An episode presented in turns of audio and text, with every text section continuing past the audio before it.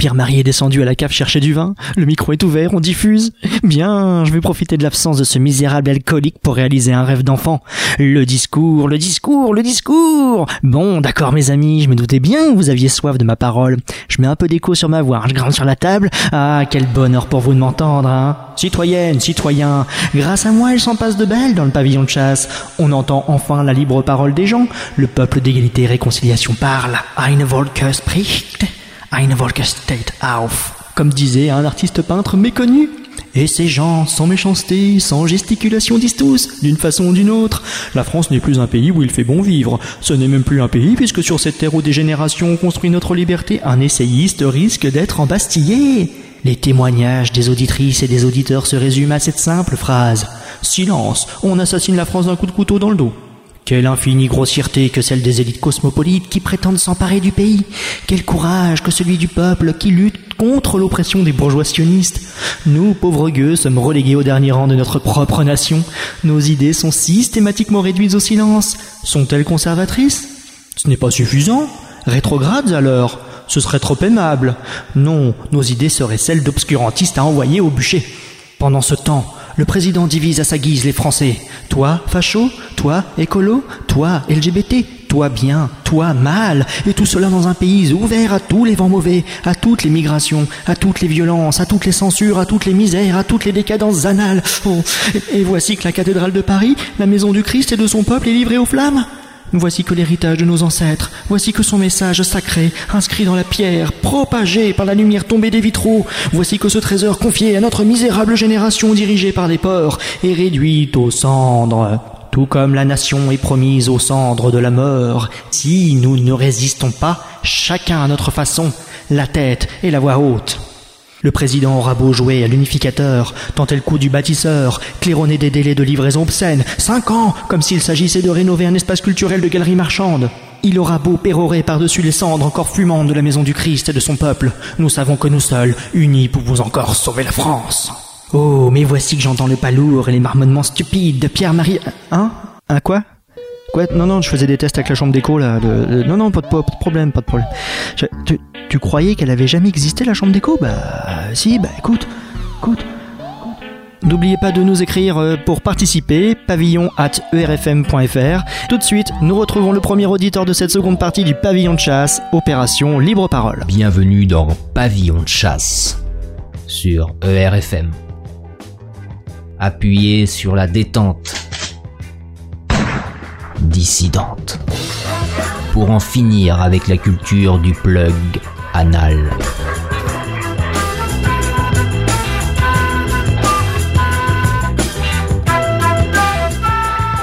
Pavillon de chasse, chasse avec deux S, comme dans SS. Musique, bouquins, poésie, films, vidéos, revues de presse, internet, etc.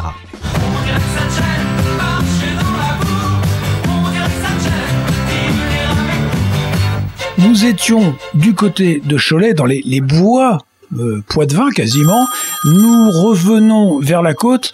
Euh, imaginez euh, la Vendée, le soir qui tombe, une belle demeure. Boris, es-tu là? Bonsoir Pierre-Marie. Oui. Donc, Boris, tu, tu, es, tu habites en, en Vendée, c'est ça? Est-ce que tu peux situer un petit peu et nous expliquer qui tu es? Alors oui, tout à fait. J'habite au sud de La Roche-sur-Yon, dans un petit château à, à 20-30 km de la mer, oui, tout à fait. Donc euh, moi, je suis originaire de Vendée. J'ai vécu principalement à Nantes et j'ai remigré euh, en Vendée à cause d'une femme. Voilà. Et euh, depuis 12 ans et demi maintenant, et donc euh, ben, je retrouve mes racines, en fait, tout simplement. je, je- je- Voilà. Voilà, je t'interromps juste pour te dire qu'à mon avis, il y en a beaucoup qui pourraient remigrer, mais Oui. au bout du voyage, ça serait pas un château. Hein. Ah ben oui, mais après, euh, comment dire, chacun son, Ouais. Après, après, son, son, son- sa remigration. je Oui, pas, oui. moi, Chacun voit midi à sa porte. euh, Mektoub, Mektoub, comme disent euh, nos amis maghrébins. C'est le destin. Donc, euh, Boris, euh, tu es revenu en Vendée euh, euh, pour la, pour l'amour euh, d'une femme. En fait, c'est une belle rencontre. euh, On en a parlé hors antenne quand on a un petit peu préparé l'émission. Si j'ai bien compris, c'est une. Alors ça, j'ai envie de- quand même de faire rêver les auditrices et les auditeurs, car nous savons que nous sommes dans une société qui nous déshumanise. C'est une belle rencontre dissidence, dissidente, pre- presque une rencontre fasciste. Ah ben totalement même parce que la première fois que je suis allé Ah la bah tu me fais chaud au cœur. j'ai de le de d'Hervé Rissen et là je me suis dit ben faut que j'épouse cette femme Ouais, c'est-à-dire que tout simplement c'est- c'est-à-dire que d'habitude les, les gens quand ils sortent euh, et qu'ils observent l'entourage des euh, des femmes qu'ils souhaiteraient sé- sé- séduire, eh ben ils tombent sur euh, éventuellement euh, des, des bouquins de Catherine Pancol, euh, des Marie Claire. Elle, toi, c'est carrément les livres d'Hervé Risson. ouais Ouais, hein, ça- enfin toute la clique quoi Ouais, là je pense qu'il y en a, il y a, il y a beaucoup de gens qui arrivent. Et, et à la clé, il y avait le château, donc maintenant tu es dans le château et j'imagine que euh, tu creuses les fossés, tu, tu coupes les arbres. oh là là je suis en mode je suis devenu bûcheron coutelier euh, taillandier euh, enfin bref euh, Ouais. suis découvert des talents Ouais. que j'avais plus ou moins quand même auparavant puisque j'étais un artisan quoi Ouais. Mais là, oui, c'est, je me suis même découvert, je suis maçon aussi, donc forcément. Polyva- polyvalent. Est-ce que tu- est-ce que tu as mis un petit un peu retour, un vrai retour à la matière aussi, tu vois, aux matériaux, un retour à la terre aussi, euh, puisque il y a un jardin, je côtoie les, les, les, les agriculteurs locaux qui sont euh, éleveurs plus dans le coin, et euh, ouais, ouais, c'est, une vraie euh, une vraie redécouverte en fait, puisque moi je suis à la base je suis rural, hein, mon grand-père était, était éleveur aussi. Ouais. Et euh, donc voilà quoi, c'est un retour, un vrai retour aux sources, quoi, tout simplement. Oui, alors y y Et, euh, en plus, on, essaie d'être, euh, comment dire, autonome à plein de niveaux, que ce soit au niveau de la construction au niveau même alimentaire, etc. t'as un potager et un verger. Fais-moi rêver. hein. Euh, un potager, oui, un verger, euh, on va mettre des arbres, euh, des arbres, euh, on va planter des arbres en fait pour ça. En plus, il y a un hectare qui va être réservé à un maraîcher, maraîcher bio, donc en fermage. Donc voilà. Et, et donc c'est enfin un sacré, un sacré bazar ça. Enfin bon bref. Et, et est-ce qu'il y a, est-ce que, est-ce que dans le voisinage il y a d'autres gens que, Surtout, Comment? euh, Je me suis découvert une nouvelle passion pour les animaux. Ouais. euh, voilà. est-ce, que- est-ce que dans ton voisinage il y a d'autres gens qui ont un peu le même état d'esprit que toi? Et d'ailleurs, je- j'entends par là également euh, culturel et politique, euh, tout en ayant ce mode de vie? Non. Ah non, t'es isolé. Non, non, non, non, non.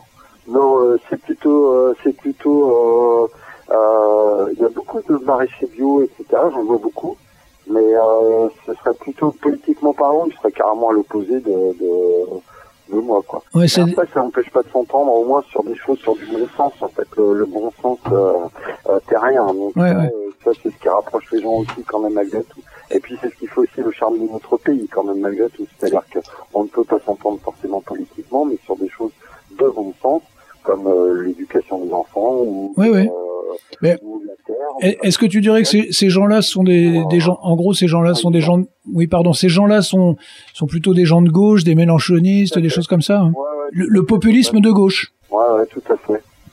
Bon, mais je compte, sur- je compte sur toi pour discrètement à leur insu euh, insti- Oh. Oui. Et, et alors du coup, tes, tes livres de tes livres de Hervé Rissen, euh, ils sont où Ils sont dans la bibliothèque, dans la chambre, ou ils restent dans la salle? euh, Là, je les ai prêtés. Très bien, très bien. Bon, mais tout doucement, on en vient aux, aux questions politiques. Tu, tu as vu que Alain Soral avait do- donc de nouveau euh, subi une, une, euh, subi une, condamna- une condamnation. Euh, Qu'est-ce que tu en penses? Alors, ce que j'en pense J'en pense déjà que, bah, pour moi, c'est déjà une, ab- une aberration, en fait, que quelqu'un puisse être euh, condamné. Moi, je pense que tout le monde te dira ça, donc que, que quelqu'un comme lui puisse être condamné pour, euh, pour une image qu'il n'a ni faite, ni euh, enfin, faite officiellement, il n'est même pas directeur de la publication, etc. Et, euh, et le fait qu'il soit condamné pour ça, c'est déjà surprenant. L'autre chose qui me surprend, c'est la condamnation de son avocat Ouais, euh, mais, mais pour, pour sa plaidoirie. En fait, ça, Ouais. ça me, ça me- j'avoue que après, j'ai pas énormément de notions de droit, Mais euh, je pense que euh, je pense que là, il y a, ça fait même jurisprudence. Je pense. je pense que même les autres avocats devraient s'inquiéter euh, par rapport à leur métier, quoi, tout simplement. On a- on- Et, euh, et après, au-delà du personnage d'Alain Soral, qui peut être, euh, comment dire, euh, bon, qui est ce qu'il est, hein, c'est-à-dire, c'est quand même une grande gueule, etc. Moi, c'est ce que j'aime chez lui aussi, hein, faut, faut l'avouer. Euh, c'est, euh, il met ses couilles sur la table, en fait, voilà, quoi. Et il y en a pas beaucoup comme ça. Mais euh, euh, quand même, euh, je trouve ça étonnant que quelqu'un euh, soit condamné pour un dessin qu'il n'a pas fait. C'est aussi simple que ça, quoi. Oui, Euh, et, et on en, et on en parlait en début d'émission avec Dimitri Corias. Il est vrai que les 5000 euros, euh, je crois que c'est 5000 euros hein, pour mettre 5 000 euh, euros. 5 000 euros pour les pour maître Viguier pour l'exercice de sa profession. C'est un coup tordu particulièrement vicieux et, et bien au-delà euh, de la saga égalité et réconciliation, c'est l'ensemble des libertés euh, des citoyens, des libertés euh, publiques qui sont euh, qui sont mises en danger. Moi, mon opinion est que sur l'ensemble des sujets que nous évoquons depuis le début de cette émission, c'est-à-dire la culture, euh, le droit de s'exprimer, mais le droit de s'exprimer également sur scène, sur les planches, tout cet ensemble-là, à un moment ou à un autre, euh, il va falloir qu'il soit euh, battu en brèche. Il va falloir qu'il y ait une espèce de, nouvelle lutte euh, de façon à ce que nous ayons de nouvelles protections. Alors, je ne sais pas si ça doit prendre la forme du premier amendement aux États-Unis ou n'importe quelle autre forme, mais en tout cas cette espèce de chape de plomb euh, qui est euh, en partie, alors c'est tout, tout est complexe, allez sur égalité et réconciliation et vous en saurez plus, mais qui est également euh, cette euh, euh, doxa qui existe depuis 81, depuis notre ami Jack Lang, Mitterrand, etc. On, on sent bien que la gauche qui s'effondre, qui disparaît, euh, occupe le terrain bec et ongle. euh, Non, mais je crois que Pierre-Marie, je crois qu'elle veut tout embarquer avec elle. Tu sais, c'est après moi le début. c'est exactement ça. On embarque tout quand même, tout, on embarque tout avec nous. euh, euh, c'est vraiment, pour moi, c'est vraiment des gens comme ça qui sont après moi le début. Et là, bah, par exemple, quelqu'un comme Macron, on est parfait de re- représentant. Ce type-là n'a pas d'enfant, déjà, ne serait-ce que ça, il n'a pas d'enfant. Donc, euh, lui, il prend, il prend le, il prend le pognon, il se barre, en fait. C'est, vraiment, et là, je pense que, il y a un moment, les Français finissent par se rendre compte, quand même, que tous ces gens-là, ils sont là pour prendre le pognon et se barrer. Ils n'ont aucun projet à long terme, ne serait-ce que pour leurs enfants. Et, et encore, et donc, ils n'ont aucun projet pour la France, pour, euh, enfin, voilà, quoi, c'est, aussi simple que ça. Il n'a pas d'enfant, mais il a une maman. Stridge, Stridge, ils, voyons. ils bossent comme dans une boîte, quoi, comme dans une boîte, c'est-à-dire, euh, euh, bon, bah là, je vais faire 5 ans, 5 ans de CDD, et après, je, je prends le pognon, et après, je me taille. Et le- et- une boîte. Et le, et le, Et ils le savent déjà, et Ouais. c'est aussi simple que ça. C'est-à-dire que c'est des gens qui ne réfléchissent pas sur 10, 15, 20, 30 ans. C'est-à-dire que là, ils viennent de vendre les aéroports de Paris, ils, mettent leur certes, ils, ils prennent la maille, et ils n'en ont rien à fiche de ce que ça peut créer dans 10, 15, 20 ans.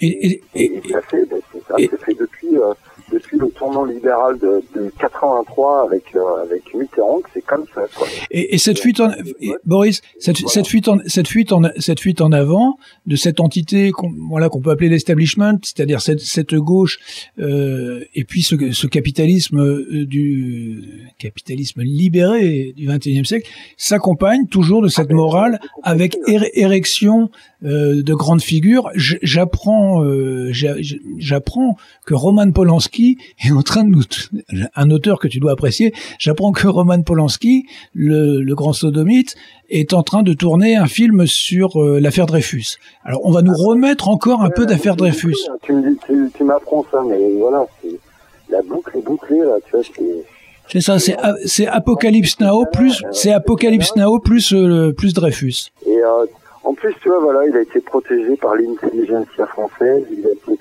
voilà, c'est, la boucle est. Enfin, voilà, tu sais, c'est, évident. Je suis même pas étonné, en fait. C'est ça le pire, c'est que plus rien me surprend.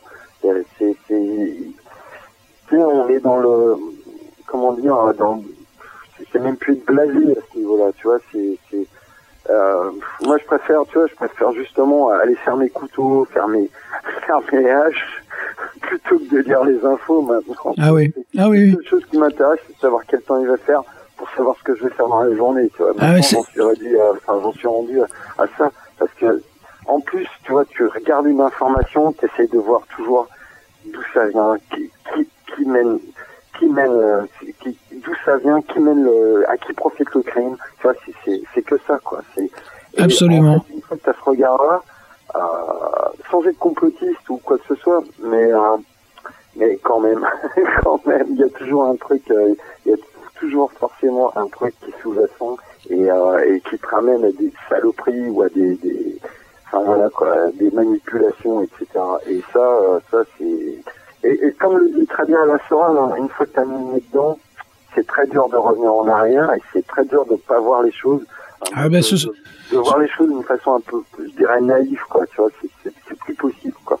C'est Ce- plus possible. ouais. Et Ça, c'est, euh, ça pour ça, euh, euh, ça je le remercierai jamais assez. Par contre, euh, le père, euh, le père Soral, c'est euh, ce côté-là. Et c'est vrai qu'il a raison. C'est une fois une fois qu'on a mis le pied dedans, c'est très dur de, de c'est très dur de revenir en arrière et d'avoir, euh, tu vois, un regard, euh, un regard de, de, de, de, de- Moi, j'ai lu Libération, j'ai lu Le Monde, j'ai lu ces journaux, tu et c'est très dur après de revenir à ce genre de merde. Ah, c'est non, non, non seulement c'est c'est diffi- c'est difficile et ce sera le mot de la fin car il y a encore du monde derrière. Non seulement c'est difficile, mais c'est c'est impossible de faire marche arrière. Ah ben c'est clair, ça c'est évident. Boris, on te, Bon, en tout cas, Père Marie, bon ben, euh, je t'embrasse. ouais, moi je te laisse au, au, bon- au bonheur sylvestre et champêtre. Pavillon de chasse sur ERFM.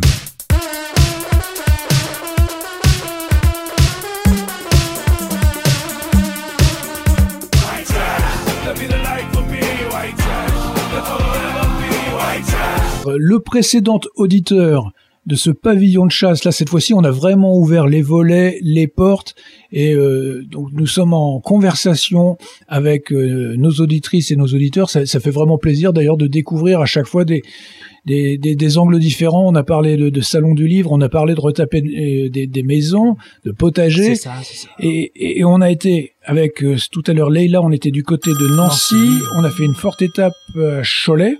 Tout à fait. Ouais. Et puis maintenant, on remonte dans le nord, c'est ça, euh, Philippe? Ouais, ouais, c'est ça. Moi, Tu- je, suis, je suis de Lille. Ah, effectivement, Lille, Martine Aubry. Hein. Voilà. Al- Alors, comment, comment ça se passe à Lille? Est-ce qu'il y a une forte ambiance euh, de d'establishment culturel euh, doublé de migrants? Ouais, ouais, ouais, c'est très très fort. Tu as vécu en Italie? Ouais, on est parti euh, trois ans en Italie. Ah, c'est génial. On en revient là. Euh, c'était euh, c'était top. On a eu Et- vraiment expérience. Et là, et là, on voit le mec obsessionnel, mais il y avait des migrants là-bas quand même? Ouais, pas du tout. Bah si, bien sûr. Ouais. tous les... Mais c'est pas les mêmes. C'est des, c'est des, des, des premiers arrivants. C'est la première génération. Donc c'est les gosses que tu vois dans les bateaux, qui ont en général entre 18 et 28 ans, quoi. Euh, qui sont en pleine force de l'âge. Ouais. Euh, Ah bah oui, ça, on, ça, on s'en doute bien. ouais. Et- mais les Italiens sont, enfin, euh, on va, on- après, euh, par rapport à la, la question de ce qui se passe euh, pour euh, pour Alain maintenant, euh, Ouais. Hein, mais je connais pas personnellement, mais je veux dire, je, je, euh, je sais que ça fait partie de la thématique. Euh, ils ont un, un franc-parler beaucoup plus simple en Italie. D'ailleurs, ce qui a permis l'arrivée du, du 5 étoiles et, et, de la, et de la Ligue, et qui, qui sont deux choses totalement opposées. C'est-à-dire qu'au départ, les 5 étoiles et la Ligue étaient opposés, comme euh, je dirais en caricaturant, caricaturant, Mélenchon est opposé à Le Pen. En fait, ils se sont entendus euh, parce qu'ils se sont dit on va pas, on va, on va arrêter d'être les cocus, et donc euh, on a gagné. Très important c'est ce que tu dis. Non mais c'est- c'est c'est marrant et je veux dire nous on est retourné l'année dernière on est on est parti on est on est revenu ici il y a, il y a presque deux ans et on est retourné l'année dernière voir les copains et, euh, et, et je dirais il n'y a pas eu un son de cloche dis- dissonant si tu veux. Là où on habitait c'était le, le Salento et les Pouilles. Ils étaient euh, hyper 5 étoiles. Mais euh, ils saluaient tous l'expérience quoi. Il n'y en a pas un qui disait pourtant c'est c'est c'est plutôt des cocos des cocos des cocos italiens c'est-à-dire du, du vrai coco hein du c'est pas du c'est Ouais. pas du Parti communiste français hein. C'est du c'est Don Camillo tu vois c'est Pépone. Pépone, C'est- Pépone, c'est- ouais. C'est Pépone, c'est pas Don Camillo. Enfin, Mm. c'est- l'ambiance, si tu veux, c'est ça. Et si tu veux, le, le c'est vrai qu'il y a un franc parler. Il y a, on, euh, voilà, avec euh, avec toute une culture qu'on n'a pas chez nous, des choses qui leur manquent aussi, euh, parce que je dirais qu'ils n'ont pas connu euh, le, le, le un peu ce qu'on a ici, c'est-à-dire le, le euh, la bien-pensance euh, qui nous qui nous opprime quelque part, hein, euh, euh, et qui nous en, Ça, ça, ils ne l'ont pas, ils ne l'ont pas eu. Ils n'ont pas eu ce côté gauche culturel écrasant. Voilà, c'est ça. Ouais. Ils n'ont pas eu ça. Ils ont, ils ont la gauche, mais ils ont aussi des artistes de droite qui disent, qui disent, qui s'en branlent, quoi, qui disent, euh, voilà, y a des mecs, euh, des mecs qui ont des, qui ont des, des thématiques euh, pas du tout de droite extrême obsessionnelle, mais vachement, au contraire, identitaire dans le bon sens du terme, c'est-à-dire de la merde, t'es ici chez toi, et si si tu protèges pas ton chez toi comme tu protèges ta maison, eh ben il t'arrive n'importe quoi, et les mecs qui viennent sont pas plus heureux pour autant. Donc c'est pas mal. Il y a un vrai discours qui est intéressant. Stage, ouais. Et dernièrement, il y a eu des trucs, bah d'ailleurs c'est de temps en temps relayé sur le site, mais je veux dire, il y a, il y a, il y a des prises de position, et notamment envers la France, qui est toujours bonne à faire la morale, euh, ce qui est assez délirant en ce moment d'ailleurs, quand on voit que les mecs, ils, c'est assez dingue, t'as l'impression que t'as affaire à une bande de... de c'est, les trois singes, ils, Ouais, ils ont rien ouais. vu, ils ont rien entendu, euh, euh, c'est, et ils parlent pas, Ouais. sauf pour dire des conneries. C'est dément. Bah, dans, le genre mauvaise pensance, euh, en Italie, il y a un monsieur chez, euh, en Italie, qui a dit euh, la place des migrants, allez en Afrique, quoi. Hein. Allez pas au fond de la Méditerranée. euh, mais bien sûr, mais en France, tu peux, tu, tu, tu peux pas dire un truc comme ça. Mais ils le disent en plus euh, avec le cœur, si tu veux. Ils le disent pas du tout euh, avec euh, derrière un fond de racisme. Bon, après, il y a eu des exactions là-bas euh, parce que les mecs se, se retrouvent en bande et font une espèce de petite euh, mafia euh, dans certaines villes qui, bon, et ça tourne vite vinaigre. Oui, quand ils sont excédés, oui. Bah oui, parce que puis en plus, bon bah les Italiens, eux, les, les mafias, ils connaissent bien, donc euh, ils savent euh, et euh, ils se laissent pas faire, si tu veux. Donc euh, il y, a, des il y a des mouvements de contestation qui sont euh, qui sont virulents, mais que nous on n'a pas du tout ressenti. Si tu veux, là-bas, on n'a pas ressenti. On était là-bas. euh, je vais essayer de faire court parce que sinon on sort du sujet. Mais Non, pas vraiment, hein. Tu vas au supermarché, par exemple, c'est des petits des petits supérettes. Il y a beaucoup de petits commerces. On habitait une ville de 10 000 habitants, même pas. Euh, il y avait euh, six bouchers, plus quatre petits euh, petits marchés, si tu veux, des petits, Oh là petites là là supérettes, là là là. et euh, trois poissonniers. Tu vois, tu vois là où j'habite, Ah oui, il y oui. a 40 000 habitants, puisque c'est à côté de, de l'île, c'est Marc. Il y a 40 000 habitants. Il y a, il y a plus qu'un poissonnier Ouais. et il doit y avoir deux bouchers, quoi. Tu vois. On connaît tous ça dans tous nos coins, ouais, bien sûr. C'est Ah horrible. oui, non, mais nous, ça vit plus, si tu veux. Non, on a tellement, euh, on a tellement euh, envahi le truc de- d'hyper que qu'il y a, qu'il y a plus, il y a plus de vie locale, et on le ressent.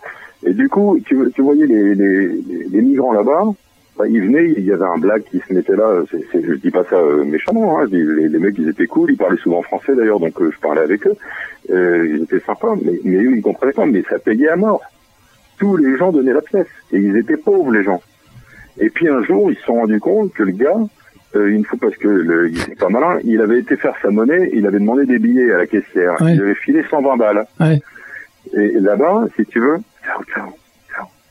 Là-bas, euh, 120 balles. Là-bas, en fait, si tu veux, dans le dans le Salento, tu bosses parfois pour 25 balles par jour. Salut, salut, à plus. Excuse-moi, il y a des gens qui parlent. Mais non, non, mais c'est comme ça sur ERFM. Le pavillon, le pavillon de chasse, c'est le la convivi- convivialité populiste. Vas-y, on t'écoute. Oui, c'est- ça qui me plaît. Et, et Ouais. donc, euh, le- le- les gens se sont dit, mais attends, c'est pas possible. Parce qu'en fait, ils donnaient tous un euro, 50 centimes, 2 euros. Et euh, donc voilà, il n'y a pas de racisme à proprement parler. Par contre, il y a un franc-parler. Et euh, euh, ça fait du bien. Et même les hommes politiques, hein, il y a un franc-parler. Euh, et puis, euh, euh, les choses sont assez claires. Voilà. De Donc, toute- ça, on arrive à une situation qui, on verra ce que ça donnera, parce que c'est tellement compliqué, ils ont été tellement ruinés par par, euh, par 30 ans de, de, de magouille, parce que les, les, les 2000 milliards, ils les ont depuis 1980, je crois qu'ils les ont déjà payés une fois et demie en intérêt seulement. Donc il y a toujours 2000 milliards, mais ils ont payé une fois et demie la, la dette. De, en de, 30 ans. ouais, de, toute- de toute façon, on aimerait bien euh, que tous ces problèmes de migrants, de migration, euh, de multicommunautarisme, on sait bien que de toute façon certaines marches arrière ne seront pas possibles, mais néanmoins, on aimerait bien euh, qu'une vague patriote nous permette de, de décider. C'est-à-dire qu'on ait droit Oui, bah, au chapitre. Au moins d'en parler, au moins d'en parler librement, euh, sans avoir cette chape de plomb euh, systématique euh, et euh, ces, puis- ces accusations. Et puis la, la, la morale, hein. je, je voudrais juste euh, te raconter et raconter aux éditeurs une toute petite anecdote. Très récemment, j'ai aidé un gros noir qui poussait une voiture en panne et en fait, euh, on- donc on sympathise tout en poussant la voiture. De fil en aiguille, donc c'était un Nigérian. Il m'invite, euh, il me dit, euh, moi, euh, il me parlait en plus ou moins en anglais avec des gestes, il m'invite chez lui et pour faire court. On rentre chez lui, il enlève son t-shirt. Je me retrouve donc avec un gros black euh, en, survêt.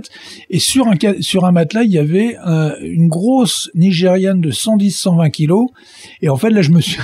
il me dit... euh, It is my sister. She is very gentle, very sweet. Et là, je me suis rendu compte que j'étais chez un Mac euh, nigérian euh, avec, euh, alors je sais pas si c'était sa cousine, sa sœur euh, qui était prostituée. Et euh, lui, en gros, il était là depuis deux ans, sans papier, mais sans angoisse non plus. C'est-à-dire que j'ai et puis moi j'avais toujours pas compris au début, donc je lui ai dit mais euh, you are not euh, too alone, t'es pas trop tout trop tout seul et tout. Et le mec il me dit oh non non non a lot of Nigerians. Et c'est à ce moment-là que je me suis j'ai percuté, je me suis dit, ah bah oui c'est vrai la prostitution nigériane. Et Ah bah, donc bien sûr. et là, et là, le, le Extrêmement dangereuse, extrêmement dangereuse. mais oui mais là moi j'étais dans le dans- j'étais dans le, le piège et je me suis rendu compte juste à la fin C'est- quand j'ai vu que- Oui, oui, faut si tu veux, je fantasmais entre guillemets parce que je me disais tiens, je suis quand même vachement sympa. J'ai aidé, il s'appelait Peter, mon frère euh, Peter a poussé sa voiture et là quand on était dans son boui-boui, euh, donc il a dégainé une bouteille de whisky, il s'est roulé un pétard avant que j'ai eu le temps de dire ouf et en gros il était en train de me proposer de, de sauter cet hippopotame. Bravo Pierre-Marie. Donc j'aimerais j'aimerais bien que la, question de la migration soit posée en termes euh, clairs et nets. euh, à, notre approbation des lecteurs ou pas. Euh, Dis-moi, on va on va faire très vite parce que on a une dernière auditrice, euh, Dernière candidate. euh, oui, dernière candidate. Donc je fais très vite. Euh, on, on en reparlera parce que j'ai- j'ai j'ai vraiment envie d'en- euh, d'aller plus loin dans cette direction-là aussi. Des gens qui sont passés par la culture ou qui font de la musique, ça, ça c'est vraiment mon truc, le national pop euh, ou le patriot pop, je sais pas comment appeler ça. Tu as donc tout un passé de musicien et tu m'as envoyé un, un, un titre. Est-ce que tu peux juste le présenter? Alors, il y a la fin des temps. Ça sera, Voilà. ça sera la fin des temps. Alors, la fin des temps, je l'ai euh, composé et, euh, et c'est mon copain qui, euh, mon copain Jaco qui est, qui qui est parti aujourd'hui, Ouais. qui l'a écrite. La fin des temps, c'est un truc sur bon voici voici venu le temps euh, le temps de la fin du temps si tu veux. C'est et quand on quand on l'écrit à ce moment-là j'ai un copain. Donc on est en train de l'enregistrer. J'ai trouvé tout de suite le texte super. Je, je mets je le mets en musique on le chante.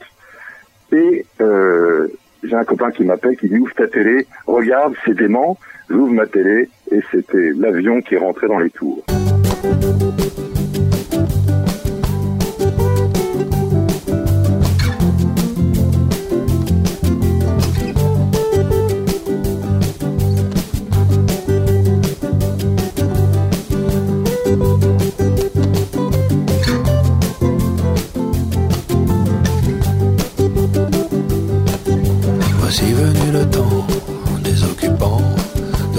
collectif, comme ils.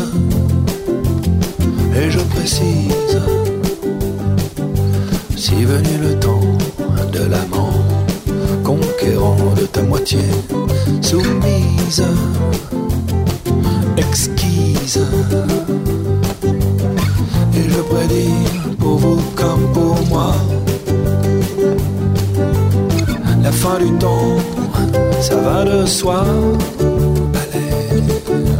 Le trop fait le plein de temps perdu, car l'oublies-tu ses habitudes serviles qui font le style du soir et du matin comme une certitude. En grec ou en latin, la pente devient rue pauvre imbécile. Client docile statique, je réfute.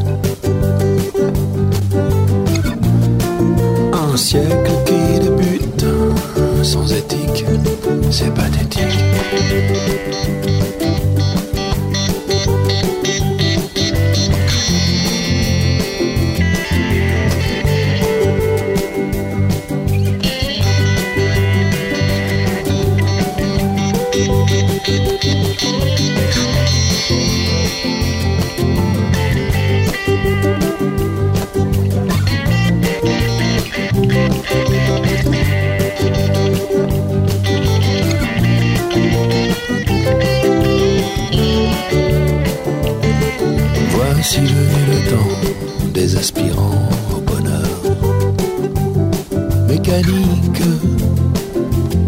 Électronique, la pluie fait le beau temps des indécents, inconscients de leur destin tragique, car numérique. Et j'ai prédit, sans aucun émoi, la fin du temps où l'on ne pense qu'à soi. Nous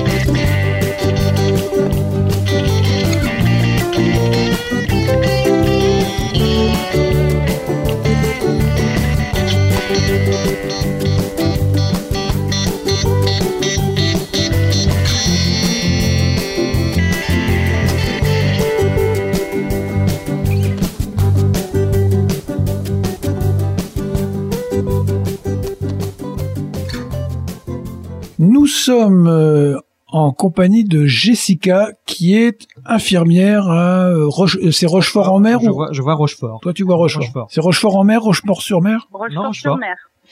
Rochefort qui est la, si je me souviens bien, c'est la ville où a été tournée, c'était bah, les Demoiselles de Rochefort, le grand classique des années 60 où ça chante. Ah, de demi.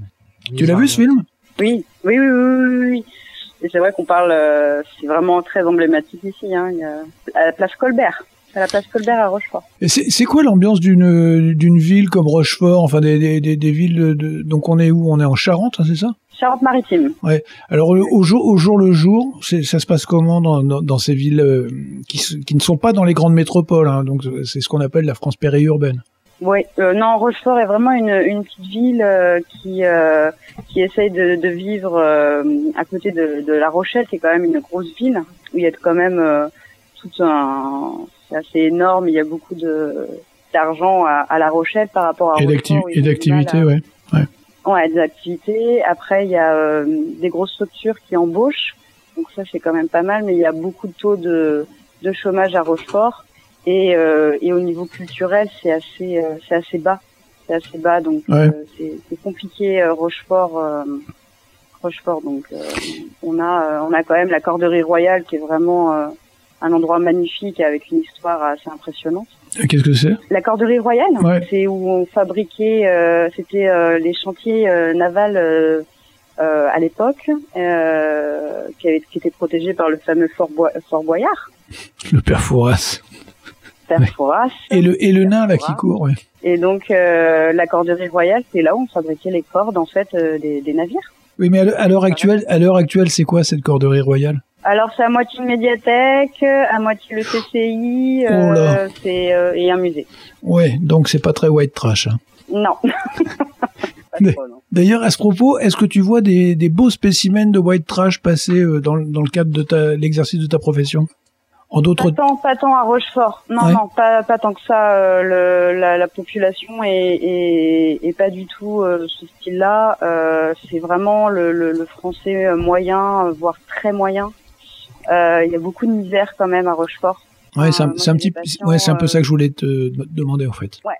Qu'est-ce que tu observes ah, J'observe beaucoup de, de misère sociale surtout.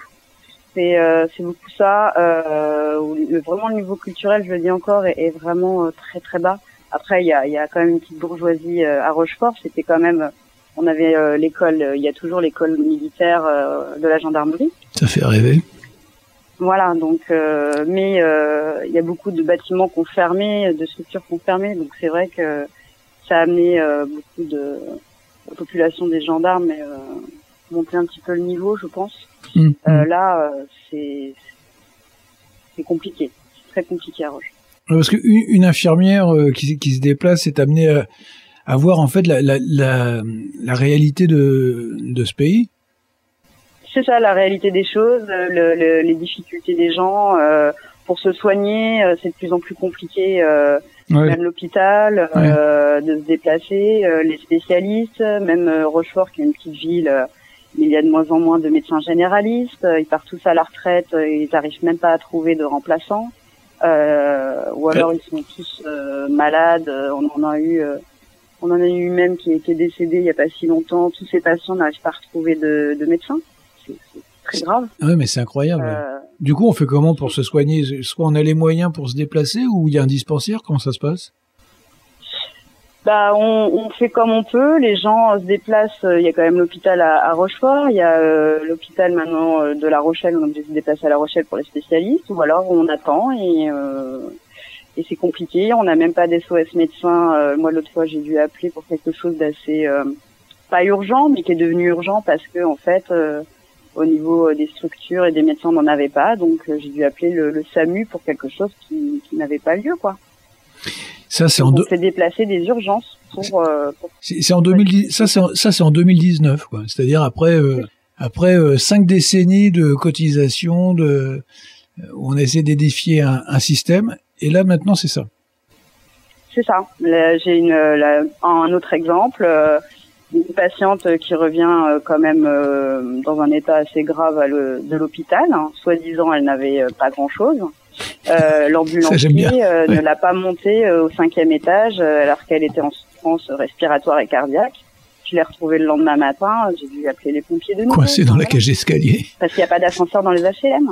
C'est Et horrible. la dame, elle demande d'être logée dans un HLM au rez-de-chaussée ou au moins avec ascenseur. Mais c'est pas le cas. Et euh, dans ce dans ce contexte-là, euh, quand tu quand tu regardes euh, par exemple le site Égalité et Réconciliation ou, d'autres sites, est-ce que tu penses que cette euh, ce que tu vois est bien relayé? Est-ce qu'on en parle? Est-ce que euh, ou alors est-ce que c'est justement parce que dans la presse on n'en parle pas, dans, dans les médias, que tu vas vers ce genre de site? Bah, moi, je connais Égalité et Réconciliation euh, depuis euh, cinq ans, à peu Ouais. près. Euh, la vie m'a m'a amené euh, m'a amené à ça et euh, mais les, les gens que je côtoie euh, en tout cas dans mes patients euh, sont bien loin de tout ça. Ouais. après il y a énormément de on va dire de de, de, petites choses qui ils, ils pensent la même chose mais ils ils n'osent pas. Ils n'ont pas la, la culture non plus. Ils n'ont pas non plus le le enfin le l'envie aussi d'aller chercher quelque chose. Donc tu tu leur dis tu fais des petites allusions euh, ils vont être d'accord avec toi sur le coup, mais dès que tu vas leur dire euh, le mot Dieu donné, tu vas leur dire des mots euh, euh, assez, euh, voilà, pour essayer de, le, de les faire, euh, de se réveiller, quoi, enfin, une espèce de réveil. Ouais. Mais, mais, mais ils sont complètement, euh, ils sont complètement endormis, donc, euh, donc tu laisses tomber parce que euh, c'est épuisant, c'est très, c'est, c'est épuisant en fait de vouloir réveiller des gens, mais comme de vouloir soigner dans notre métier, c'est pour ça qu'il y en a énormément qui baissent les bras, des infirmières qui baissent les bras en burn-out, des, enfin, des médecins. Enfin, il y a énormément de médecins qui, qui n'en peuvent plus. Ils, ils- ils comprennent enfin que le système a un problème, mais tu leur donnes des solutions, ça tilte pas encore, quoi. Euh, C'est fataliste, en fait. Les gens sont très fatalistes, enfin, je, je trouve. bah, les gens aussi sont endormi, endormi. les gens sont justement sous, sous perfusion depuis. euh, enfin bon, on peut tous s'y inclure hein, d'une façon ou d'une autre. J'ai- J'aime pas trop dire les gens parce que ça, donne un, petit côté euh, euh, supérieur.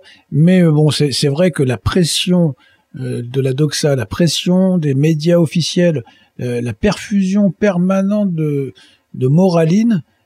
fait que c'est très compliqué de tout remettre à un moment donné de remettre en question alors on, a des intuitions fugaces à certains moments et puis après, Romchi, tout le monde au dodo. hein.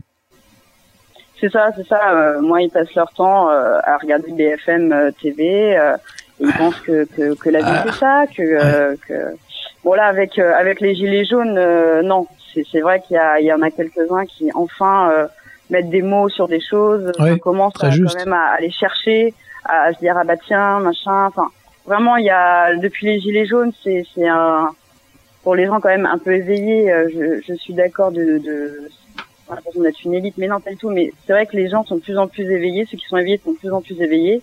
Et, ceux qui étaient endormis, il y a quand même des, étincelles grâce à, ce, mouvement, parce que les gens en peuvent plus, enfin. C'est vrai que dans, le courant de l'émission, là, en fait, on, a très peu parlé des gilets jaunes parce que, euh, voilà, on est parti sur d'autres sujets. Mais toi, tu as, pu euh, constater justement que les gilets jaunes ont amené quelque chose, soit une rupture. Alors ouais, même dans les conversations, dans mon entourage, dans mon réseau euh, autre que, que dans le dans mon milieu euh, professionnel, euh, c'est vraiment plus intéressant maintenant avec euh, avec ce mouvement des gilets jaunes. au, au niveau des, des conversations euh, où on était, euh, on avait l'impression de pas de pas se comprendre. Et, et là, on, les gens se révèlent aussi, quoi. Il y a les anti-gilets jaunes.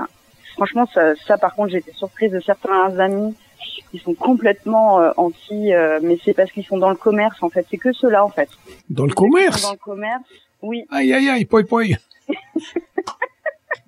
Euh, là, c'est ça, ça, ça fait mal. Voilà. Ça fait mal à certains commerces. ouais. Eh oui, dans le commerce, il faut attention, faut pas toucher à la jeanerie, au t-shirt. Bon, re- redevenons sérieux. Donc, oui, en fait, donc t'as- les gilets jaunes, Street, je, je l'ai cueilli là, il est mort. Euh, donc les gilets jaunes, ça permet de voir en fait euh, la lutte des classes, tout simplement, hein, c'est ça? Oui, voilà, voilà, euh, les gens se positionnent et, et enfin, voilà, on peut plus noyer le poisson, on peut plus dans les conversations dire non non, on parle pas de ça, on parle pas de politique. Non, la vie est, politique. Enfin, au bout d'un moment, il va falloir euh, Ouais. avoir le courage. euh, et moi, pour en revenir à Égalité et Réconciliation et à Alain Soral que, que j'ai le, le, le plaisir de déjà rencontrer dans ma vie. Euh, avant tout, tout ça, c'est, je, je vais être très méchante, mais les gens n'ont plus de courage, quoi. Et, et moi, euh, au sein d'Égalité et Réconciliation, c'est ce que j'ai, j'ai, j'ai découvert, c'est des hommes, euh, beaucoup d'hommes, euh, évidemment là, Mhm. au niveau de, de l'association, mais euh, pour dire des gens courageux, quoi. Et, et ça, franchement, c'est ça, ça fait vraiment plaisir, quoi. Ouais, il faut il faut avoir envie de enfin de, il, il faut être passé par euh, certaines étapes pour avoir envie de défendre des valeurs. Les valeurs ça. que l'on construit soi-même, évidemment, ça, ça tombe pas tout cuit. Puis à un moment donné aussi, euh, je dirais que quand on en a plus cassé, bon, c'est bon, quoi. Maintenant, on va défendre des choses et puis essayer d'en conquérir d'autres, quoi. C'est ça. C'est vraiment être en accord et les gens, euh, de toute façon, sont en, perte, en perte de, de quête spirituelle et il y a, il y a plein de, de mouvements New Age et tout. Enfin, moi, j'ai été dans ces milieux-là, mais au bout d'un moment, euh, c'est toute une question de courage et d'être en accord avec ses valeurs. Les gens ne sont plus en accord avec leurs valeurs et ils s'en rendent compte et ils s'en rendent compte pourquoi. Après, euh, il faut avoir le courage de, de, de vouloir les changer, quoi. Après, Il y en a qui disent, bah non, moi je suis bien un mouton. Moi, on m'a déjà répondu, je suis, je suis, un, je suis un mouton, mais, mais je suis heureux comme un mouton. Ok. J'aime bien me faire enculer. C'est bien. Voilà, c'est ça. Bon, ça c'est un... Bon. Je, je vais je vais pas replonger dans une de mes lubies et, et repartir sur Elton sur Elton John ou Freddie Mercury.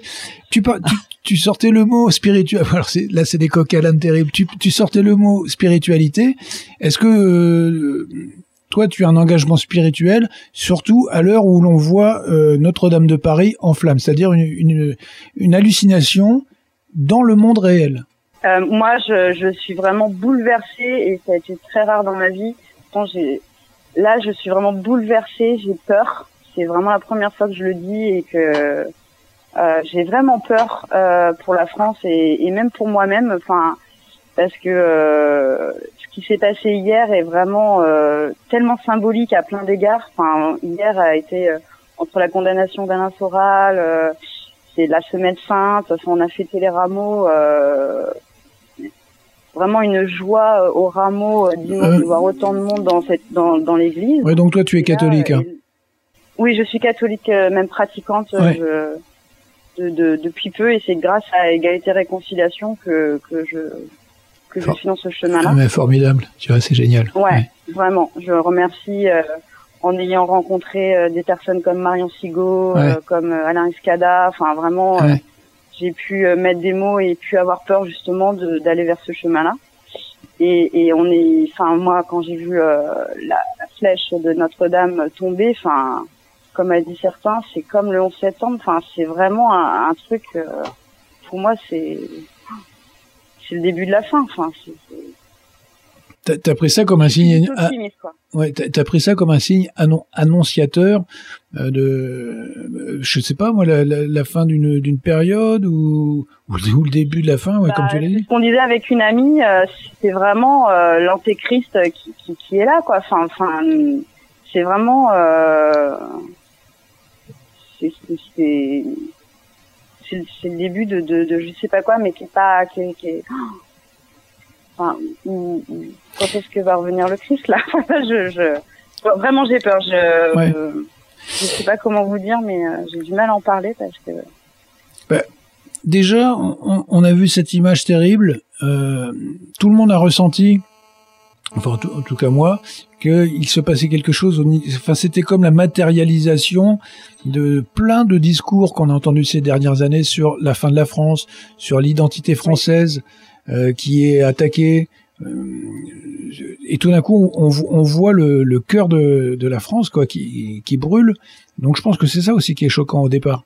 C'est ça, mais euh, c'est tout un ensemble en fait de prémices, euh, de, choses que mais depuis longtemps que que que, que Alain euh, Sora dit, enfin que tout le monde dit depuis pas mal de temps, les analyses. Enfin là, il y, a, tellement de, choses qui se passent enfin, c'est concret que c'est pour ça que ça en fait ça fait peur quoi. C'est vrai que ça, ça, ça presque la puissance d'un épisode biblique, hein, euh, l'arche de Noé. Mais oui, c'est très biblique. Les, gens- les gens s'enculaient tranquillement, les gens s'enculaient tranquillement dans les champs, et puis à un moment donné, euh, voilà, euh, la catastrophe arrive. Non, ça c'est Sodome et Gomorre. mais, mais à un moment donné, mais à un moment donné, ça finit mal. C'est ça. Enfin euh, là, euh, comment ça va finir, je, je ne sais pas.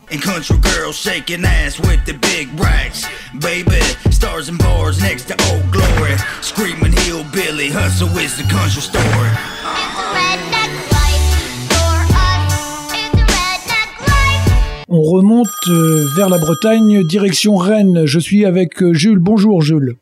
Bonjour Père-Marie. Alors tu as peut-être pris connaissance euh, de la nouvelle condamnation euh, qui tombe sur Alain Soral. Qu'est-ce que tu en penses? Alors oui, tout à fait. Bah, j'en ai appris. Je l'ai appris peut-être un peu plus tard que la moyenne. Enfin, en tout cas, je l'ai vu aujourd'hui euh, avec la vidéo qu'Alain Soral a postée sur le site. Ouais. Je, pré- je précise une chose, Jules. euh, tu- quel âge tu as déjà? Euh, moi, j'ai 25 ans. 25 ans et tu habites à Rennes, voilà. Oui, Donc, c'est va- ça, 25 donc ans. Rennais. ouais, Euh, pour l'instant au chômage, mais sinon dans la restauration. d'accord. Voilà. Tu as pris Oui, connaissance. j'ai pris des connaissances Ouais. j'ai fait, mais j'en ai entendu un petit peu parler de loin. Enfin, après Soral, on a eu beaucoup. Hein. Voilà, c'est pas la première fois qu'il se fait, Ouais. se fait euh, voilà, euh, amener euh, devant la justice. Et là, euh, j'ai cru comprendre que c'était quand même plus grave que d'habitude, car il y a une mise en dépôt. Alors, mise en dépôt, mise sous écrou, je sais pas quelle Voilà, est la différence. Ouais. Bon, on, on va rester sur des généralités parce que quand l'émission sera diffusée, je pense qu'on en saura plus. Nous, on, on est plus dans le dans, un- dans un temps un petit peu différent. Euh, on est moins dans l'information rapide. Alors du coup, du coup, quand on a, moi, je suis quand même curieux parce que je suis un vieil homme. euh, quand on a 25 ans euh, et qu'on apprend que un essayiste présenté d'extrême droite. Alors je sais pas si ça te fait, euh, si ça si ça t'inquiète quand on y est essayiste d'extrême droite, par exemple, est-ce que ça te fait peur? Euh, non, non, extrême droite, ça fait plutôt rigoler. Ouais. Ah oui. D'accord. Oui. Ok. Ah, et, enfin, en nous élevant, enfin voilà, parce que je suis jeune et tout, on a beaucoup été élevés euh, à l'école, etc., dans le gauchisme, Ouais. euh, via l'éduca- via l'éducation nationale, ils ont créé un petit peu, euh, voilà, des golems, des gens qui sont retournés contre eux, dirons-nous. Ouais. D'accord. Ouais. Et donc l'extrême droite me fait plus peur. On a essayé de nous faire peur très longtemps avec ça, donc. Jean-Marie Le Pen, moi, c'est mon grand-père. Ah ça c'est énorme. Ah ouais d'accord ouais. 25 ans, Jean-Marie Le Pen c'est mon grand-père. Ouais, ça c'est bien ouais. Euh, donc Je suis j'imagine venu si d'une famille gauchiste, je tiens quand même à préciser. toi tu toi tu c'est facile, je pourrais venir d'une famille de Saint-Cyr, etc. Non, non. ouais ou de marin C'est pêcheur. Très, très de gauche. Non, Donc toi dans ta famille comment ça se passe quand tu dis euh, moi euh, Jean-Marie Le Pen c'est mon grand-père? Et, Soral c'est mon oncle? oui, non, mais en plus c'est ça, ouais, ouais, c'est c'est évidemment ça. Hein. Euh, bah, euh, je- j'essaie d'éviter de le dire un petit peu trop provoque comme ça, mais bon après, euh, en fait, dans ma famille, on essaie de m'en parler trop parce que bah, je connais mieux la, la- enfin, je m'intéresse plus à la politique qu'eux, quoi. Donc, D'accord. quand on me dit oui, nanani, Jean-Marie Le Pen il est raciste, ou enfin, bon, après, euh, j'ai des arguments pour leur montrer que non, c'est pas vrai, c'est pas raciste de vouloir euh, d'être contre l'immigration, par exemple. Ouais d'accord ouais. Ah ouais. Mhm. Mais bon, voilà, après, bon, bah, c'est ça, les, en famille, bon, bah, voilà, moi, je suis quand même, bah, dans les plus jeunes, mais bon, c'est pas moi qui va faire la leçon à mon grand-père, donc, enfin, des fois, j'essaie de, voilà, de, de lui dire ce que je pense, mais. Et c'est et c'est difficile. Ouais, ah oui, c'est ça, ça marche pas trop. Donc c'est c'est difficile. Et en fait, quand on est dans un milieu de gauche euh, et qu'on est un, comment je peux te qualifier, jeune patriote ouais, tu peux dire, ouais, même nationaliste. Nation- ouais, nationa- pas peur des mots, hein. D'accord, ouais, d'accord, nationaliste. Donc quand on- quand on est nationaliste, c'est dur de se faire entendre, même dans son milieu familial. Ouais, c'est, ouais. Ah oui, oui, oui, oui, bah oui. Alors alors pour pour pour eux, là, ton grand-père, ta mère et tout ça, euh, Soral, c'est quoi? C'est c'est un fou, c'est le démon? Ah, euh, ouais, alors ça, c'est assez marrant. Hum, Bah alors, déjà, on va dire, bah, euh, enfin, on va dire mon grand-père par rapport au reste de la famille est un petit peu plus, prend un peu plus de distance, mais pour le reste de ma famille, oui, Soral est un peu un fou, hein. Un fou ou, un fou ou un, un très, euh, un, un provocateur euh, très, euh, un provocateur quoi, mais euh, enfin, ouais, provocateur, enfin fou, je ne sais pas. Je sais pas trop comment le définir, parce que je sais pas s'ils le connaissent vraiment en fait, hein. ils le connaissent surtout des, des journaux. Et ça, c'est merveilleux. Pour eux, c'est un haineux, quoi, voilà, c'est ça, voilà. voilà. Sans, sans avoir lu un livre, sans... Non, euh, sans avoir lu un livre, jamais. Et là, je mets un petit peu de côté mon grand-père parce que lui, il aurait un point de vue. Je sais qu'il a regardé, il a pas lu, mais il a regardé pas, quelques vidéos quand même hein, de, de trucs du mois. Euh, le choc. ça passait à l'ancienne. Le choc du mois. Et il est pas catégoriquement contre. D'accord. Voilà, D'accord. c'est bon, il y a des trucs où il sera pas d'accord, quoi. Mais bon, il y a deux trois trucs, il m'a déjà dit où il était d'accord, in fine, quoi. D'accord. Donc en fait, quand euh, vous êtes à table, il y a plusieurs visions de la France euh, qui qui mangent. Non, à euh, table, les- non, à qui- table, je suis tout seul. Et, euh, Ah oui, d'accord. Toi, tu restes en cuisine. famille, je suis tout seul et je ferme un peu ma gueule parce que sinon euh, je vais me faire. Voilà. D'accord. Mais, mais mais en fait, toi, tu as une vision de la France. Tu as envie de quelque chose pour ton pays, et, et c'est d'après ce que j'entends, c'est pas la même chose de, de la part du grand-père ou, ou tes parents. Bah non, bah oui, oui, oui, oui, oui. Bah le, bah, le grand-père, je le mets un peu de côté parce que le grand-père, moi j'ai quand même eu des discussions avec lui. Voilà, euh, il a pas accepté le mariage pour tous, par exemple.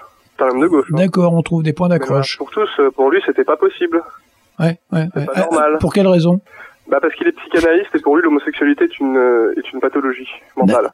Je- J'en profite, j'en profite, Jules, un petit instant, j'en profite pour dire que euh, euh, amis nationalistes, amis patriotes, amis catholiques, euh, musulmans, amis de la famille, n'oubliez pas que dans un instant, c'est-à-dire dans le compte à rebours est commencé, le biopic sur la vie d'Elton John va sortir. Alors attention. Euh, je pense qu'on nous a préparé un objet idéologique pour nous bourrer la, le- Ah, je vais aimer ça. Stridge, ça y est, Stridge, il est en train de craquer. Donc Elton John, 40 ans de, comment dire, de, ah, ça je ne sais pas, le- je, je te garde la liberté de tes propos, je ne sais pas ce qui s'est passé. Donc, Oui. oui, donc donc il y a, il y a des, des, des- quand même des moyens de discuter au sein des familles françaises. Euh, oui, il y a- il y a- alors il faut l'avouer, il y a des moyens. Moi, je pense que quand même ma famille, euh, comment dire, est plutôt ouverte, même si moi je la trouve fermée sur des points. Je pense qu'elle est plutôt ouverte. Je pense qu'il y a d'autres familles où, enfin, il y a des fois, enfin, je pense que j'aurais pu être rejeté hein, par rapport aux idées, un peu comme un, un PD qui se fait rejeter d'une truc catholique ou musulman, musulmane, une famille qui est C'est énorme. Bah, Le- moi, ça aurait pu être le coming out idéologique. hérésie, euh, Ouais, c'est ça. euh, C'est ça. Ça. politique. Le, Jules, attends, le, le, le coming out d'un jeune nationaliste. C'est que je vous réunis, je vous réunis tous. Il faut, il faut que je vous dise quelque chose. Je suis différent. Ça, mais vous, vous rigolez, monsieur PM, mais c'est ça en fait. Hein. Ouais, ouais. Euh, 25 ans, la souffrance. Parce qu'en plus, je faudrait dire que je suis métisse aussi. Donc, euh, Ah ouais, d'accord. Euh, T'es métisse de quel genre? Alors, je suis métisse euh, franco-marocain. D'accord. Et, et, et métisse sociale finalement également. Euh, ça, je reprends un Oui conseil. aussi, oui. Je suis métisse sociale et raciale parce que ma mère est une déclassée. Alors, c'est plutôt ma mère plus que moi. Ouais. Mais ma mère est déclassée par rapport à ses parents qui sont, euh, enfin son père surtout, qui était médecin quoi. D'accord, d'accord. médecin qui est devenu psychanalyste, donc un peu euh, la- petite moyenne bourgeoisie même, voilà. Et ma mère est bah, plutôt, euh, voilà, maintenant elle est célibataire secrétaire. Bon, Ouais. elle est dans un HLM, donc on est un peu, on, on est un peu perdu de, Ah, ça part en... de galon, comme dirait l'autre. Ouais, ouais. Ouais, mais j'en- j'entends dans ta voix la possibilité de d'aller de l'avant. Bon, alors du coup, comme tu m'apprends que tu es franco-marocain, je peux pas te décerner la médaille de white trash. toi, toi, toi, t'es un métis trash. Ouais, c'est ça, les métis trash. Bon, et ce Mais, euh, il faut faire attention aux métis trash, hein, parce qu'ils ont, euh, c'est que bon, voilà, nous on n'a pas trop peur qu'on se fasse traiter de raciste et tout, parce que bon, moi, euh, Jean-Hugo qui vient me dire oui, mais t'es raciste, alors que lui c'est un, un bourgeois qui et toute sa famille habite je ne sais où dans des maisons, ils sont tous blancs, alors que moi j'ai quand même la, la moitié, enfin une part de ma famille qui habite au Maroc. Ouais. Donc tu vois, le mec ne peut pas me traiter de raciste. Même Ouais. si je lui dis que, que l'immigration, que je lui dis qu'il y a des problèmes de tensions communautaristes, ouais. religieuses, etc. Il, il- tu vois, il va dire ouais raciste. Bah non mec.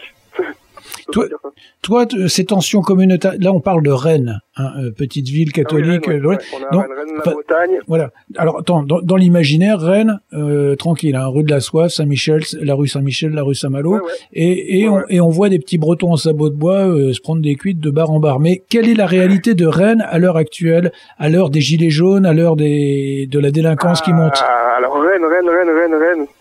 Bah Rennes, c'est, j'ai l'impression qu'il y a quand même eu un gros changement au moins en 20 ans, 10, Ouais. 10 20 ans.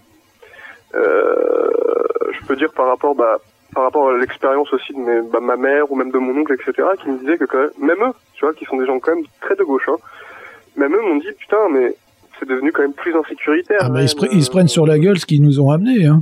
voilà, oui, et oui, oui, bah, bah, oui, oui, eux, ils étaient, oui, bien sûr, parce qu'à leur époque, ils n'avaient pas ça. Enfin, c'était pas aussi puissant. Enfin, c'est-à-dire, tu vas rue de la Soif aujourd'hui. Oui, oui, non mais je sais, j'ai fait mes études à Rennes euh, il y a bien longtemps. C'est bien rue de la Soif, il y a toutes les franchises maintenant. Il y a un Subway, non, maintenant? À Sainte-Anne, oui. Ah oui, Sainte-Anne, c'est juste à côté. Hein. Laisse tomber, c'est à, tro- c'est- c'est à 30 Mais mètres. Rue de ouais. la Soif, si tu veux, c'est qu'il y, a- il y a beaucoup de kebabs et beaucoup de, de bars d'anarchistes. Ah, je Enfin, sens, je en sens. fait. Alors, on on y on y, on y vient. Je sens une petite souffrance du kebab et du bar d'anarchistes. Toi, quand t'arrives, euh, t'es bien reçu dans les bars d'anarchistes? Bah, j'y vais pas trop, Ouais. en fait. Enfin, j'y vais pas, j'y vais plus. bah, enfin, avant, tu vois, quand j'étais un peu plus jeune, tu vois, je sais pas, quand j'avais 16 ans, euh, voilà, j'étais un peu comme, euh, j'étais, j'étais pas trop politisé. Enfin, 16, voilà, 15, 16 ans, et je sortais, bon, j'allais dans des bars d'anarchistes. Mais j'ai toujours trouvé ça assez glauque, hein. Les tags, etc., la crasse, Ouais. et puis les gens qui sont pas bien habillés, qui sont pas beaux. Ouais. Je suis désolé, j'ai toujours trouvé ça très bizarre. Bon, bon, j'y allais un peu quand j'étais jeune, mais là, non, j'y vais plus parce que bon, euh, sans vouloir être, voilà, des fois les anarchistes peuvent être sympathiques, sûrement, mais bon, là, euh, j'ai rien à leur dire en fait. Hein, donc voilà, c'est tout. La question qui tue. Et les juifs dans tout ça? Ah, bah les juifs, euh, les juifs, je suis, je, les juifs, bah qu'est-ce que tu veux que je dise dans tout ça, quoi? Dans ta vie, dans ta vie. Tu veux que je te dise Non, alors non, pas à Rennes. euh, Je sais pas s'il y en a beaucoup, mais euh, j'ai- je Après dirais. Martine à la plage, juif à Rennes. Non, non, non. Euh, bon. Non, tout ça, tout simplement. voilà. tout- voilà, je vais t'expliquer. D'abord, ça fait référence à une émission que t'as pas pu connaître. C'était Jacques Chancel qui finissait toujours par et Dieu dans tout ça, euh, dans Ah ses, ses- ses- ses entretiens. Et là, je, je dis euh, et les Juifs dans tout ça, parce que je sens bien que euh, un jeune comme toi, 25 ans, métis franco-marocain, euh, nationaliste en diable, il y a bien, euh, tu as sans doute un regard là-dessus. Et ça nous ramène d'ailleurs euh, à notre question de, de- de- de- départ, la condamnation de, de Soral pour négationnisme Oui, ou en tout cas pour ce- cette espèce de micmac qu'on a déjà exploré. Bon bah, euh, qu'est-ce que je peux dire sur les juifs? Les juifs sont la nouvelle aristocratie française. Elles ont remplacé euh, l'aristocratie catholique. Ouais. Qui, ah, euh, voilà. Donc, qu'est-ce que c'est une aristocratie? C'est quelque chose des gens, des gens qui euh, qui sont au-dessus du lot par rapport au peuple lambda. Pourquoi les juifs aujourd'hui sont au-dessus du lot par rapport au peuple lambda? Parce que si tu critiques un juif, tu es antisémite. Si tu critiques les officines juives, la LICRA, le SOS Racisme, le CRIF, tu es antisémite. Donc ça, c'est la définition d'une aristocratie, parce que tu peux critiquer tous les autres, hein, euh, les musulmans, les catholiques, ce que tu veux. Ouais, ouais. point. Tu as Ouais. le droit, c'est autorisé par la loi, et c'est normal d'ailleurs. Mais il y a une seule communauté à laquelle tu n'as pas le droit, même même pas de, enfin j'ai envie de dire, c'est juste de la critiquer oralement. euh, Enfin c'est, je sais pas, j'allais pas dire pas de les attaquer, évidemment qu'il faut pas attaquer les gens, mais euh, c'est même pas. euh, ah, j'ai pas le mot exactement pour dire. Mais enfin, voilà, c'est une aristocratie qui est intouchable aujourd'hui, qui dicte sa loi. Donc voilà, le dîner du CRIF est une représentation. Ouais. Oui, on te, on te rétorquera euh, qu'il ne s'agit pas euh, de prendre en compte, enfin de, de dire qu'il soit aristocrate, mais qu'on n'a pas le droit de critiquer la Shoah. En l'occurrence, c'est ce qui, Oui, ce qui non, arrive à sûr, Il n'y Soral. a pas le droit de critiquer. Enfin, il n'y a pas le droit de critiquer. Déjà, il n'y a pas à critiquer la Shoah, il y a à la remettre en question. Mais il n'y a pas le droit de critiquer les juifs non plus, hein. Ouais, ouais, ouais. Enfin, t'as, non, t'as pas le droit de. Si tu critiques un juif, le juif aura toujours la, la réponse antisémite. Ouais, ouais, ouais. Et ils s'en servent allègrement. Ouais, je pense que ça, c'est, évidemment faux. Ouais, je pense que c'est une, dia- une dialectique qu'on a bien explorée euh, sur euh, sur égalité et réconciliation. Est-ce que d'ailleurs euh, ce site et, et le travail de Soral t'ont permis justement de de- d'avoir des prises de conscience, d'apprendre des choses sur ces sujets-là? Oui, oui, oui, oui. Ces sujets-là qui étaient, je le redis, totalement euh, tabous il y a encore euh, 15-20 ans. Récemment, j'ai entendu David Golnadel qui, euh, au détour d'une vidéo, disait que la communauté euh, des juifs de gauche était responsable de l'immigration en France. Bon, là, il, il balance ça.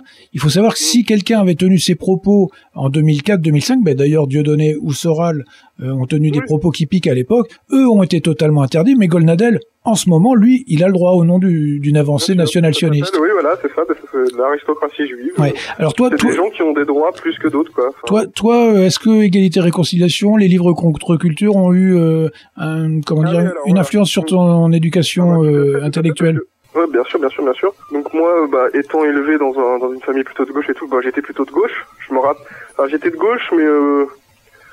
enfin, oui, j'étais de gauche, voilà. On va dire que j'étais plutôt de gauche, euh, voilà, des idées de gauche, normal, quoi.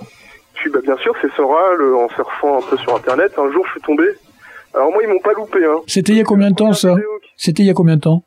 Euh, alors c'était dans les années, c'était en, je me rappelle, c'était avant l'élection de, de Hollande en fait. Ok. Je suis tombé sur Soral à peu près à ce moment-là, moi, euh, 2011-2012, euh, tu vois. Au, au grand désespoir de, de la famille. Oui, bah oui, oui, oui, au grand désespoir de la famille, mais je suis tombé là-dessus et tout, j'ai trouvé ça intéressant. Et surtout, le truc qui est marrant, c'est le premier truc. Ils m'ont pas loupé YouTube, parce que c'est YouTube, ils font des suggestions et tout, tu sais, sur le côté. Bien sûr. Et moi, je regardais mes petits trucs de rap et tout, tu vois, euh, normal. J'étais vraiment pas, j'étais pas politisé à cette époque.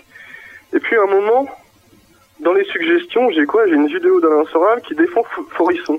Ah, tu sais, alors attends, attends. L'horreur, le, le pitch pour un film d'horreur pour quelqu'un de la gauche culturelle, un jeune, un jeune sur son sur son sur son plumard, tranquille. Tu t'écoutais quoi à l'époque comme rappeur? Ah, je sais pas, je sais plus, bah, euh, PNL ou? Des trucs en plus un peu hard, hein, un peu rap euh, hardcore, tu sais. hein, Ouais, je sais d'accord, ok. euh, Donc, en tout cas, t'écoutais tes trucs, et là, malencontreusement, le doigt glisse, la vidéo se déclenche, c'est la bifurcation sans retour, c'est, c'est, c'est, C'est ça, c'est ça. c'est D'accord. ça, C'est ça, c'est énorme. Ouais, ouais. Ça, ça pourrait faire un film, ça pourrait faire, tu sais, ça pourrait faire un film de prévention qui serait euh, diffusé dans tous les lycées et collèges de France. hein. N'allez jamais sur les suggestions YouTube. Ça s'appellerait Les Malheurs du jeune Jules. Donc, du coup, t'as découvert euh, une première vidéo de Alain Soral. Donc voilà, c'était sa première vidéo. Alors je sais pas si vous vous rappelez quand il était en blanc là sur le canapé rouge et où il défendait Forisson. Cette vidéo, euh, je crois où il avait le t-shirt Merci Dantec. Enfin, c'est assez vieux quoi. Ouais, ouais, ouais. Et, euh, Du vintage. Donc voilà, j'ai regardé ça et j'ai trouvé que le mec était. Euh... Bon déjà il y avait une virilité qu'on aime bien, tu vois, chez les jeunes mecs. On aime bien un peu les mecs qui. Les darons. Chose, tu vois. Ouais, les darons. Ça le fiotte comme Yann. J'ai envie de dire. Ouais, ouais. Ces propos, ces propos t'appartiennent. au début, j'étais. oui, bien sûr que. euh, oui, bon, tout- oui, ça m'appartient évidemment. Mais euh, c'est pas une insulte, fiotte. Hein, Poursuis, euh, ouais, je suis tombé, voilà, cette première vidéo, donc qui disait, ouais, voilà, tout ça, tout ça. Non, pas directement Forisson. J'ai re-regardé d'autres vidéos de, Soral sur d'autres sujets, je sais plus exactement lesquels, mais je l'ai trouvé aussi intéressant. Et je me suis dit, vu qu'il est très intéressant sur ces sujets-là, euh, pourquoi pas regarder, voilà, le truc de la Shoah, quoi. Et donc j'ai regardé Forisson, et puis bon, bah, euh, voilà, moi, l'un des premiers trucs d'ici dont je suis tombé, c'est le révisionnisme. Donc j'ai envie de dire, c'est la première, voilà. Ouais, effectivement, t'as démarré tout de suite. T'as, démarré, ouais, c'est ça, ouais, t'as démarré tout de suite très fort. Et donc après, t'es passé à des livres? Et donc après, oui, oui, oui, bah oui, oui. Après, j'ai euh, euh, direct, bah voilà, parce que j'étais parti un peu dans ce qu'on pourrait dire le complotisme, hein. C'est, pas faux, enfin le complotisme. Voilà, bon, euh, le premier livre que j'ai acheté sur contre-culture, c'était euh, Les secrets de la réserve fédérale, Ouais. ce qui n'est pas du complotisme. Voilà, c'est factuel, etc. Donc c'est la création de la Fed en 1914 par 12 banques privées, etc., etc. Donc qui contrôlent euh, l'économie américaine. Donc ce n'est pas euh, l'État américain qui contrôle l'économie américaine. C'est très important. Et sinon d'autres, oui, ouais, euh, la controverse de Sion, et puis bah comprendre l'empire quand même aussi. Parfait. Là, là c'est le, ça, là c'est le strike. Là, il y a quelques. Oui, ouais, Si- S'il y a des profs, si- si- s'il y y a des profs de français qui nous écoutent, on est en train de les perdre. Là, le pacemaker est en train de lâcher. Tu vois. Allez, tu sais ce qu'on va faire tu, tu, tu, termines juste le, le, euh, comment dire le la présentation un peu de ton évolution parce que ça, vraiment ça nous intéresse un jeune de 25 ans comme ça moi je dirais je dirais bravo hein. tu tu, termines donc Jules on termine avec toi. Alors donc euh, tu as acheté du contre-culture. T'en es où actuellement dans ton engagement? Ou, ou en tout cas dans tes prises de conscience dans tes, tes centres d'intérêt? Y a-t-il d'autres gens que tu suis que dont tu voudrais parler? Euh Oui, oui, bien sûr. Ah bah alors il y a toute la sphère un petit peu, je dirais, euh, ER. Alors euh, des gens comme Michel Drac, euh, des gens comme Lucien Cerise, euh, qui sont très très très intéressants. hein. Ouais, Moi, euh, Lucien ouais. Cerise, c'est un- quel- quelqu'un qui vraiment me passionne. Euh, Il y en a d'autres, voilà, Youssef Indy, etc. Mais c'est vrai que je suis aussi allé voir un petit peu du côté euh, de Boris Lola, dirons-nous. Ah, Oui. une dérive. Vas-y, je t'écoute. Oui, oui, non, mais, mais c'est c'est bien. Parce que je crois que je crois que le patron y va aussi quelquefois. Hein. Ah, je sais pas. Mais en tout cas, c'est vraiment. Si, si, il l'a dit, c'est officiel. Ah, il l'a dit, d'accord. Compte VK. D'accord. En tout cas, c'est bien que tu évoques euh, ce personnage et qu'on finisse ainsi, euh, parce, parce que là, on a vraiment le portrait d'un jeune euh, patriote et aussi son rapport à l'Internet, à l'offre Internet, comme disent les, les, les, les- les sociologues. Et, et alors là, on finit avec quelqu'un qui a été condamné. Les...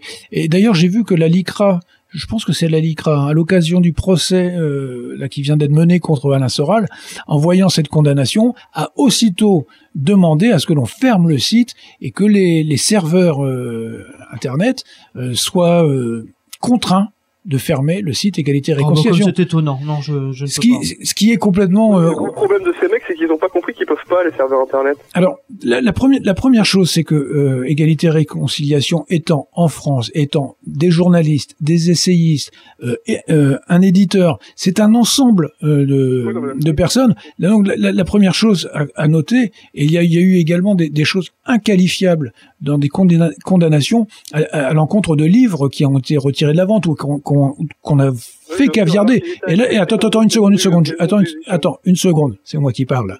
Euh, Donc, quand euh, il s'agit d'un Léon Blois et que des décisions de justice demandent à ce qu'on réécrive quasiment du Léon Blois, auteur de la fin du 19e siècle, c'est inadmissible.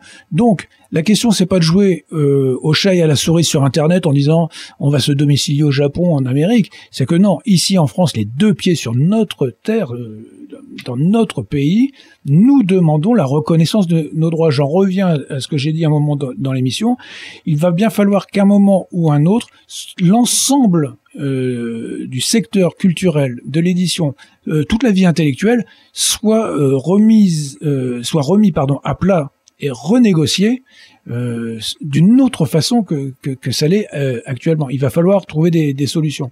Mais effectivement, Boris Lelay et démocratie participative ont donc été euh, en tout cas condamnés et là, là pour le coup les, les serveurs internet euh, ont dû euh, se plier à la loi. Donc, donc effectivement sur internet on peut continuer. Ouais. Oui, voilà, c'est ça, le truc que je voulais dire. C'est que c'est le gros problème, enfin, je pense, de, de ces associations, etc., et du gouvernement, c'est qu'ils croient qu'ils, ils- enfin, sur le KDP, hein, ils croient qu'ils peuvent euh, arrêter ce, site, mais en fait, euh, via Internet, c'est impossible. Ils auront toujours, euh, ils- d'ailleurs, c'est ce qu'ils font, ils refont toujours un nouveau, un nouveau site, quoi. Absolument, il y a, toujours des possibilités. Je propose qu'on on- qu'on se dise, reste avec nous, hein. on va dire au revoir à tout le monde. Donc Jules, je te remercie vraiment d'avoir euh, participé à cette émission. euh, donc en plus, Je dire, je, je tiens à préciser que c'était euh, total impro quand même. Hein. Ouais, c'est compl- c'est- ouais, ouais, c'est complètement improvisé. Alors voilà, les, les auditeurs de pavillon de chasse, c'est un petit peu comme ça, un coup, un coup de fil. Je vous expliquerai. Alors vous nous mettez des mails sur euh, pavillon@erfm.fr et puis bon, à un moment donné ou un autre, je vous, bonne, je vous balance mon numéro de téléphone et puis on fait on fait connaissance. C'est comme ça. et puis voilà, c'est c'est comme ça que c'est c'est passé pour nous, hein, Jules. Donc euh, Ça fait plaisir. Alors on va on va dire au, on va dire au revoir. Euh, merci à tous ceux qui ont participé. Merci à toi Stridge euh, au niveau de la technique. Tout ça c'est improvisé. Ce qui a euh, déclenché cette émission, c'est comment dire le, le le coup de colère. Il y en a véritablement Ah oui, euh, marre. quand même, ouais, on aurait pu parler vite fait de ça quand même. Non, on- là on n'a plus le temps. Faut vraiment qu'on qu'on dise ciao ciao. Mais le coup de colère, euh, une très grande partie de mon engagement euh, aux côtés de ER, c'est véritablement euh, cette haine de la censure, cette haine de l'intolérance. Elle prend des formes incroyables de nos jours. Les, les- on a l'impression que c'est Casimir l'île aux enfants, tu vois. Mais non, dans Casimir, il y a un gros méchant, tu vois, dans le gros bonhomme. Donc nous sommes là également, chacun de son côté. Bah, toi, là, je vois par exemple dans ton cercle familial, euh, vous avez entendu les différents auditeurs. Il y a vraiment eu des, des gens de, de tout, tout bord, tous horizons. Euh, on, on est là également pour soutenir un média libre, égalité et réconciliation, et son boss, Alain Soral. Stridge, le mot de la fin Pavillon de chasse. Das ist eine Mission Populist. Pavillon de chasse. Eh bien, le mot de la fin, bah, que dire, cher Pierre-Marie, si ce n'est qu'on ne s'ennuie vraiment pas à, Pavillon de Chasse, hein, à croire qu'on veut absolument nous donner du, grain à moudre, hein, quand on cesse d'être étonné par, autant d'attitudes grossières, et encore, et encore, je pèse mes mots. En tout cas, merci euh, de nous avoir écoutés. Alors, nous avoir écoutés dans l'urgence de pouvoir s'exprimer sur une justice à plusieurs vitesses, parce qu'aujourd'hui, on condamne un homme à un an de prison ferme dans le cadre du droit de presse, prison ferme en première instance, et 5000 euros pour son avocat coupable d'avoir défendu son client. Bah oui, d'avoir fait son travail. On croit rêver, surtout pour le dossier concerné. Bah oui, et oui, Pierre-Marie, le relais d'un dessin. Alors, comment être en confiance avec ce qui nous entoure? Alors, peut-être vaut-il mieux ne pas s'informer hein, par un système de toute façon contrôlé par des esprits pervertis et égocentriques Mais maintenant, maintenant, bah maintenant on reçoit des, géants, du big data à l'Elysée, mais, mais pourquoi faire? La presse papier et la télé, c'était pas suffisant. Non, on organise des défenses contre les naissances des futures dissidences numériques bah oui, bah c'est ça, hein, c'est tais-toi quand tu parles. hein, je sais, tu, dois connaître, euh, tu dois connaître euh, ce titre. Euh, en tout cas, vous avez été nombreux à nous écrire. euh, on n'a pas pu satisfaire tout le monde, mais ce n'est que partie remise. Alors nous revenons très très prochainement pour des suites White Trash. Continuez à nous écrire à l'adresse pavillon at erfm.fr. À très bientôt.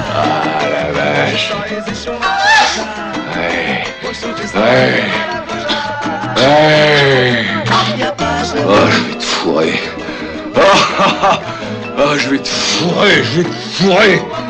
Allez, amène-toi.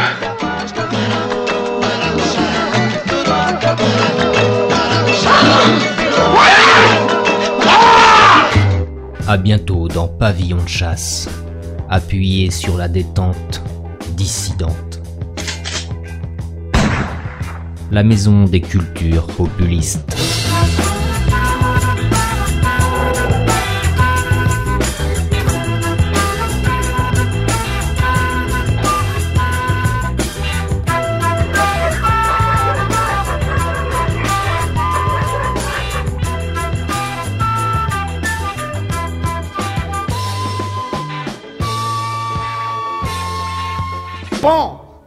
En plein dans le mille.